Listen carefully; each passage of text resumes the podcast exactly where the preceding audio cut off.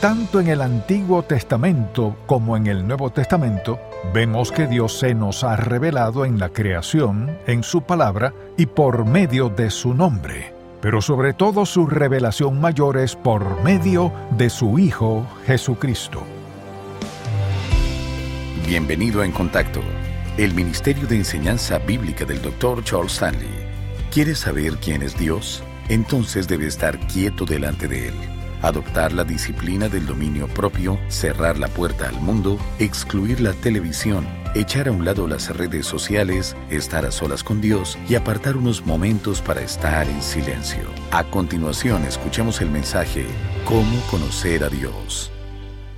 Vayamos por favor al Salmo 46 y leamos los versículos del 1 al 11. Dice así, Dios es nuestro amparo y fortaleza, nuestro pronto auxilio en las tribulaciones. Por tanto, no temeremos aunque la tierra sea removida y se traspasen los montes al corazón del mar, aunque bramen y se turben sus aguas y tiemblen los montes a causa de su braveza. Del río sus corrientes alegran la ciudad de Dios, el santuario de las moradas del Altísimo. Dios está en medio de ella, no será conmovida. Dios la ayudará al clarear la mañana. Bramaron las naciones, titubearon los reinos, dio él su voz, se derritió la tierra. Jehová de los ejércitos está con nosotros, nuestro refugio es el Dios de Jacob. Venid, ved las obras de Jehová, que ha puesto asolamientos en la tierra, que hace cesar las guerras hasta los fines de la tierra que quiebra el arco, corta la lanza y quema los carros en el fuego.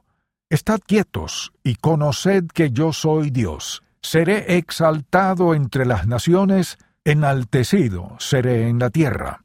Jehová de los ejércitos está con nosotros, nuestro refugio es el Dios de Jacob. Leamos de nuevo el versículo 10. Estad quietos y conoced que yo soy Dios. Permítame hacerle una pregunta. Si lo único que los demás saben acerca de Dios es lo que ven en su vida cotidiana, ¿cuánto saben de Dios? Déjeme profundizar un poco más. Si lo único que alguien sabe acerca de Dios es lo que ve en su vida diaria, ¿qué podrá aprender en cuanto al Dios que creó este mundo y que envió a su Hijo unigénito a morir en nuestro lugar? La mayoría de la gente vive en incredulidad debido a que nos han mirado tanto tiempo y han aprendido tan poco? Siguen escuchándonos parlotear y hacer ruido en el nombre de Dios, pero sin poder percibir ninguna profundidad y sin sentir ni saber nada acerca de Él, excepto las palabras que oyen al considerar nuestra vida. ¿Qué saben en cuanto al carácter de Dios? ¿Qué aprenden acerca de la naturaleza de Dios al examinar nuestra vida? ¿Qué saben sobre el poder de Dios al mirarnos y escucharnos? ¿Qué saben acerca del amor, el perdón, la mansedumbre y la ternura de Dios cuando nos observan? Ahora bien, quisiera que anote estas dos cosas en cuanto a conocer a Dios. En primer lugar, conocer a Dios es un descubrimiento. Conocer a Dios es un descubrimiento. Y permítame decirle para empezar que ningún hombre descubrió jamás a Dios por sus propios medios.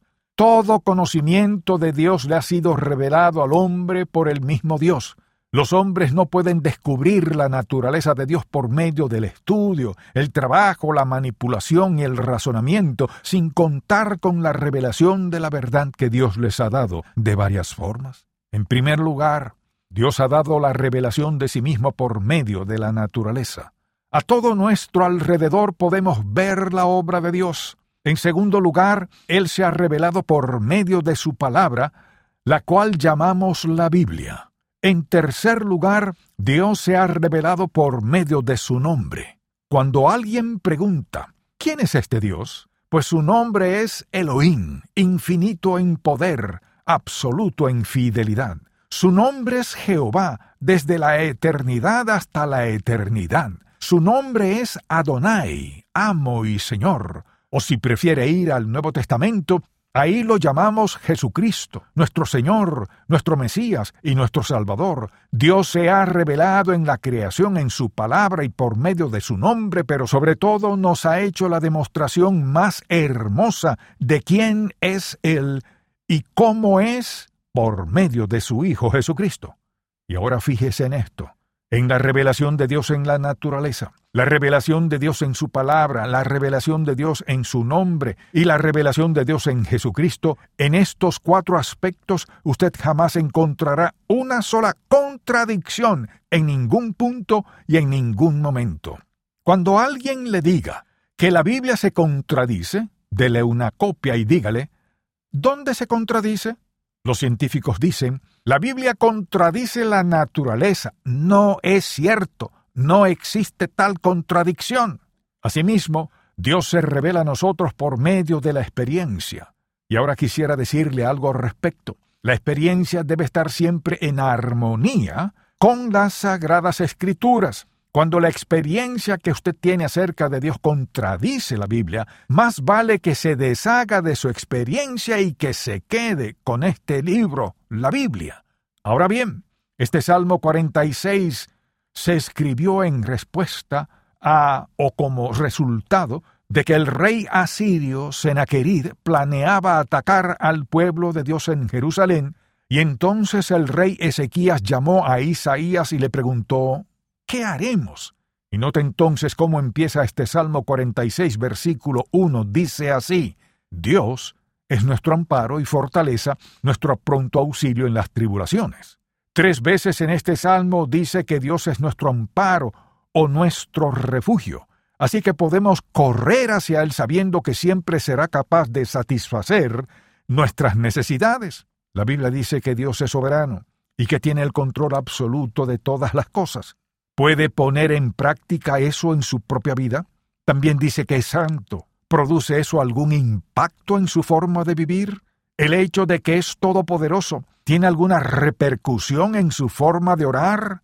También es omnisciente, o sabe todas las cosas, y está en todo lugar. ¿Tiene eso algo que ver con sus temores? Como ve, tenemos esta idea generalizada acerca de Dios, pero no conocemos al Dios de quien nos jactamos de que le servimos. Y yo le aseguro, amable oyente, que es un pecado contra Dios que podamos estar tan satisfechos sabiendo tan poco en cuanto a Él. Y tome nota de lo que le digo. ¿Hay alguna persona ahora mismo que sabe más acerca de las estrellas de cine que de Dios? Y también sabe más en cuanto a quien aparece en un programa de televisión de lo que sabe acerca de Dios. La gente en este país lee más que nunca, pero sabe muy poco acerca de Dios. Dedicamos muchísimo tiempo a la obtención de conocimiento, pero todo conocimiento que no tome en cuenta a Dios es totalmente vano porque conduce al hombre al caos y a la miseria final, ya que no toma en cuenta el conocimiento de Dios. Ahora bien, Conocemos a Dios por medio del descubrimiento y también mediante la disciplina. Fíjese bien en esto, porque me gustaría que escriba estas tres verdades para luego regresar y encargarnos de ellas, de manera que no las pase por alto. Conocemos a Dios por medio de la disciplina del estudio. Conocemos a Dios por medio de la disciplina de la quietud, que es en lo que quisiera insistir y conocemos a Dios por medio de la disciplina de la entrega. Ya nosotros sabemos lo que significa estudiar, así que ahora procedamos con esto de la quietud. Dice así en el Salmo 46, versículo 10, Estad quietos y conoced que yo soy Dios. Estamos viviendo en un mundo escandaloso, un mundo ruidoso. Pero veamos esto. Moisés conoció a Dios al descubrirlo en el desierto. A Ezequiel le sucedió lo mismo junto a un río, a Elías junto a un arroyo, y a Daniel en su aposento mientras oraba al Padre día tras día. Asimismo, a Pablo le sucedió en Arabia. O sea, hay cierto conocimiento que solo se da después de un período de quietud y de silencio. Si usted quiere conocer a Dios, tiene que estar quieto y callado y pensar en Él. Escuche de nuevo lo que dice aquí. Estad quietos y conoced que yo soy Jehová Dios. Ahora, por la forma en que procedemos, pareciera que algunos de nosotros actuamos como si fuéramos Dios, y por la forma en que respondemos a otra gente actuamos como si ellos fueran Dios, o nuestro miedo a la circunstancia nos hace actuar como si éstas tuvieran el control absoluto de nuestra vida. Sin embargo, Dios dice, estad quietos, estad callados y conocen que yo soy Jehová Dios. Hay cierto conocimiento que solo se obtiene en la quietud. Mire, las cosas más profundas en toda la tierra son las más quietas o tranquilas. Por ejemplo, el espacio. Allá en el espacio no hay ningún sonido. Y muy, muy abajo, en lo más profundo del mar, hay una quietud y un silencio absolutos. Y muchas veces el dolor más intenso que el ser humano puede soportar ocasiona una tranquilidad y un silencio que no se pueden expresar. Y cuando una persona está sumida en sus pensamientos más profundos, en ese mismo momento guarda el mayor silencio. En quietud, la luna produce lentamente el vaivén de la marea. En silencio, el sol calienta toda la tierra. Silenciosamente, la escarcha va cubriendo la tierra, los árboles hacen brotar sus ramas y aparece el fruto de la cosecha. Si miramos a nuestro alrededor, veremos cómo dirige Dios en absoluto silencio las tantas cosas que ha creado. Las podemos ver, pero no podemos escuchar su funcionamiento. Mire, hay gente hoy que siempre quiere hablar acerca de los milagros. Queremos ver un milagro de Dios, dicen. Y alabado sea Dios. Eso está bien. Sin embargo, déjeme decirle algo. Mientras meditaba sobre este mensaje y escudriñaba la palabra de Dios, no encontré nada en la Biblia acerca de que alguien descubriera a Dios al presenciar algún milagro. Los creyentes entienden quién es Dios principalmente al pensar en Él, el cual dice, Estad quietos y conoced que yo soy Dios. Ahora bien, quizás se esté preguntando, ¿qué quiere decir con que hay que estar quieto? Quiere decir sencillamente que no hay que hacer nada, no, no se trata de indiferencia, pero hay unas tres o cuatro cosas que necesitamos para estar quietos, y la primera es el silencio. Si quiero estar quieto y conocer a Dios, tengo que aprender antes que nada a estar en silencio. En segundo lugar, tenemos la humildad. Una de las razones por las que sabemos que no conocemos a Dios es porque la persona que lo conoce se da cuenta de que en la presencia de Dios y comparada con su santidad y su justicia, no es absolutamente nada. Así que para estar quieto es necesario estar en silencio. Y asimismo, es necesario que yo me humille delante de Dios. De igual modo, el estar quieto implica la observación, o sea, fijarme en lo que Dios hace escuchar lo que dice, cómo se da a conocer en esta situación particular y cómo se revela en nuestra propia vida. Como podemos ver, la gente que conoce mejor a Dios es la que no solo conoce a su Hijo Jesucristo como Salvador, sino la que está sumida en su palabra, la que considera cada experiencia de la vida a la luz de la enseñanza de esa palabra y a la luz de los principios de esa palabra, y que hace luego ve la evidencia de Dios tal como él mismo lo ha demostrado en las Escrituras. Pues bien, esa es la razón por la que es una tragedia total que una persona vaya a la iglesia y escuche un mensaje y luego cierre su Biblia hasta el próximo domingo. Mire, nosotros sencillamente compartimos verdades que le dan a usted la oportunidad a lo largo de toda esa semana de mirar a través del cristal de ese principio y descubrir quién es Dios. De eso se trata este asunto de la adoración, de sentir la presencia de Dios, de ver la presencia del Señor, de darle a usted algo que pueda llevarse, amable oyente, para que pueda descubrir a Dios en su vida durante toda la semana. Eso es lo que hace crecer a los santos, lo que incrementa el conocimiento de Dios. Y en esta situación particular, Isaías le dijo al rey Ezequías, no hagas nada, solo espera. Dios será tu refugio, Dios será tu fortaleza, Dios será tu ayuda en las tribulaciones. Estad quietos y conoced que yo soy Dios. Ahora bien, el cuarto aspecto relacionado con esto de estar quietos es este. Debo aprender a esperar. O sea, observación y espera, expectativa. tener la esperanza de ver la evidencia de Dios en mi vida en ese momento, en esa experiencia, en ese día y en esa semana. Como ve, no se trata de asistir a la iglesia a escuchar mensajes, de dar dinero, orar y cantar. Se trata de la evidencia de Dios en su vida de lunes a domingo, de verlo revelarse, verlo avanzar en su vida para hacer que las cosas cambien y a medida que avanza en su vida, se moverá a través de ella hacia la vida de alguien más. Pero ¿cuáles son los requisitos para estar quieto? Pues tengo que estar dispuesto a ser paciente. Mire, a veces usted al leer la palabra de Dios le parecerá palabrería y dirá, no saco ningún provecho. Pues todos hemos tenido esas experiencias y a veces eso se debe al pecado, otras veces se debe a que por dentro vamos con demasiada prisa y Dios nunca le dice mucho a la gente cuando ésta va demasiado rápido por la sencilla razón de no poder hacer que se detenga a escuchar. Ahora bien, si usted es maestro de escuela dominical, quisiera que escuche con mucha atención. Si se trata de un pastor, permítame decirle que hace algunas semanas, mientras reflexionaba sobre este pasaje y lo estudiaba, Dios me convenció de algo y fue como si me hubiera dicho, ¿estudias esto para ti o para ellos? ¿Estás preparando un mensaje o estás buscándome? Fue tal la convicción que sentí que me puse de rodillas y le pedí a Dios que me perdonara por andar en busca de algo más aparte de Él. El Señor tuvo que hacerme ver que lo que no llega a nuestro corazón, lo que no penetra en nuestra vida, lo que no llega a nuestro ser emocional no puede llegar tampoco al corazón de alguien más.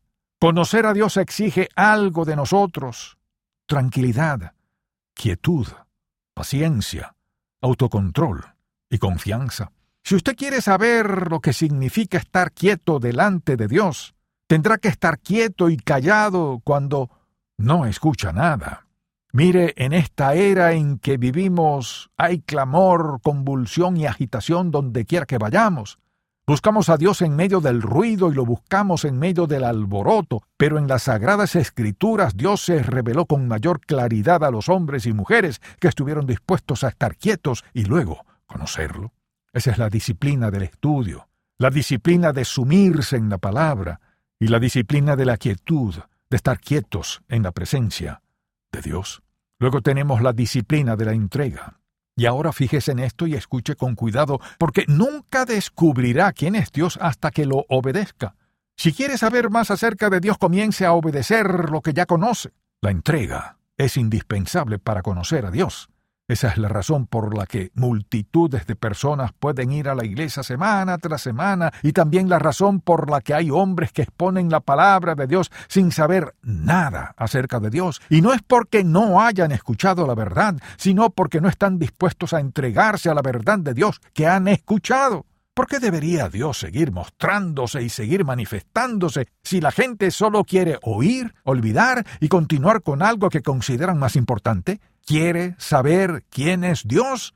Entonces debe estar quieto delante de Él, adoptar la disciplina del dominio propio, cerrar la puerta al mundo, excluir la televisión, echar a un lado las revistas, estar a solas con Dios y apartar unos momentos para estar en silencio y permitirle hacer algo. ¿Sabe lo que pasaría con todos nosotros? Seríamos más felices y tendríamos más paz y gozo si aprendiéramos a hacer eso cada día.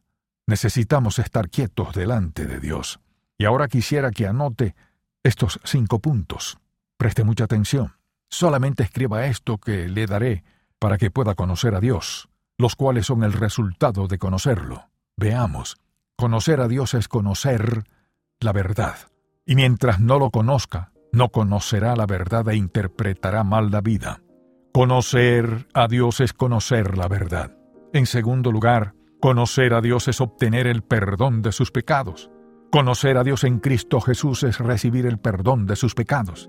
En tercer lugar, conocer a Dios es experimentar un amor inmensurable. Conocerlo es experimentar un amor inmensurable. En cuarto lugar, conocer a Dios es disfrutar del compañerismo divino. Y no hay compañerismo como ese. Finalmente, conocer a Dios es tener vida eterna. Ahora bien, Si todo esto es cierto, permítame preguntarle algo. ¿De veras cree que merece la pena llegar a conocer al Creador Todopoderoso, Santo y Justo, quien es su Salvador y Señor? ¿Realmente lo cree? Si es así, amable oyente, le insto a que aprenda a estar quieto para que descubra quién es este Dios, a quien usted llama su Señor. Gracias por escuchar En Contacto, el Ministerio de Enseñanza Bíblica del Dr. Charles Stanley. ¿Hay alguna preocupación en su mente? El libro de los Proverbios puede contener la respuesta que busca. Escuche más acerca de este tema en la edición para hoy de Un Momento con Charles Stanley si desea adquirir el mensaje de hoy, Cómo conocer a Dios, el cual forma parte de la serie El carácter de Dios, volumen 1, llámenos al 1-800-303-0033 dentro de los Estados Unidos y Puerto Rico o visite encontacto.org. En nuestro andar de fe tenemos preguntas. ¿Cómo sé la voluntad de Dios para mi vida? ¿Dios escucha mis oraciones? ¿Por qué pasan cosas malas? Las respuestas se hallan en la palabra de Dios. Pero, ¿cómo sabemos dónde empezar? El devocional gratuito de En Contacto le guiará en la dirección correcta con contenido bíblico del Dr. Charles Stanley. El devocional En Contacto. Para suscribirse gratis, visite encontacto.org diagonal diarias. ¿Por qué y para qué le creó Dios? ¿Se ha hecho usted alguna vez esta pregunta? La mayoría de las personas sí.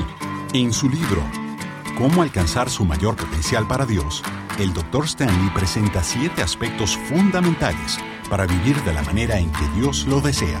Para adquirir este libro, Cómo alcanzar su mayor potencial para Dios, llámenos al 1-800-303-0033 o visite encontacto.org. La Biblia hace poco bien al creyente que no la aplica. En la edición para hoy de Un Momento con Charles Stanley, él comparte una sugerencia práctica para obtener sabiduría. Si usted es un hombre de negocios, una de las cosas más sabias que puede hacer es tomar una traducción actual de la Biblia, abrirla en el libro de Proverbios y con un lápiz rojo marcar todos los versículos que tienen que ver con negocio, o si es una madre o un estudiante, lo que sea. Y si está buscando algún aspecto en específico, por ejemplo, ¿Qué dice Dios acerca de las finanzas? ¿Qué dice sobre las relaciones, sobre el amor, sobre la tentación, lo que sea? Amable oyente, si estudia los 31 capítulos del libro de Proverbios, se sorprenderá. Si lo lee y lo absorbe, cuán sabio le hará Dios. Él dice que debemos caminar con sabiduría, y para lograrlo debemos tomar decisiones sabias. Satanás sabe que si estamos caminando en sabiduría vamos a caminar en la luz, vamos a caminar en santidad, vamos a caminar en amor, vamos a caminar en unidad. Él sabe que vamos a tomar las decisiones correctas y que nuestra vida va a ser productiva y fructífera. Satanás quiere que nos distraigamos y nos pongamos nerviosos por las circunstancias y situaciones que enfrentamos. Cuando quitamos los ojos de Dios, no caminamos en sabiduría, caminamos en nuestro propio pensamiento racional y lo más probable es que tomemos decisiones terribles. Si el mensaje de hoy ha impactado su vida, visite encontacto.org y aprenda más de las enseñanzas del Dr. Stanley. Mañana el Dr. Stanley continúa con la serie El carácter de Dios y esta vez nos trae el mensaje Dios es. Espero que pueda sintonizarnos para más de En Contacto, el Ministerio de Enseñanza Bíblica del Dr. Charles Stanley. Este programa es una presentación de Ministerios en Contacto, Atlanta, Georgia, y permanece en esta estación gracias a sus oraciones y donativos.